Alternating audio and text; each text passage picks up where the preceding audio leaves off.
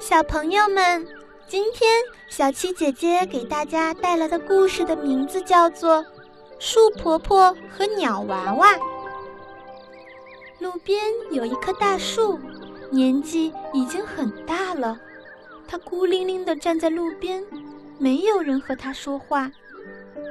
一天，飞来了一只鸟，它对大树说：“树婆婆。”能不能让我在您的身上做个窝？我快要做妈妈了。好呀，好呀，我太欢迎了。树婆婆很高兴。鸟儿很快做了妈妈，孵出了一窝小鸟。鸟娃娃叽叽喳喳，整天说个没完，真热闹。树婆婆再也不冷清了。下雨了，滴滴答答。一会儿又晴了，火辣辣的太阳直晒下来。树婆婆怕淋湿了鸟娃娃，又怕晒坏了鸟娃娃，就撑开了绿色的大伞。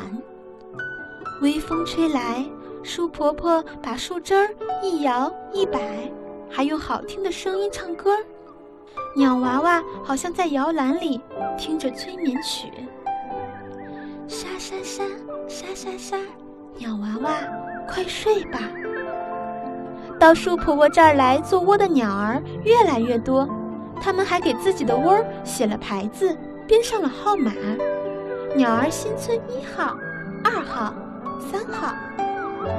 细心的鸟妈妈发现，树婆婆的腰弯了，背驼了，唱歌的声音也沙哑了。鸟妈妈望着这么多鸟窝，心里想。树婆婆要照顾这么多鸟娃娃，真是太辛苦了，应该想个好办法。第二天一早，树婆婆感觉身子轻松多了，四周都静悄悄的。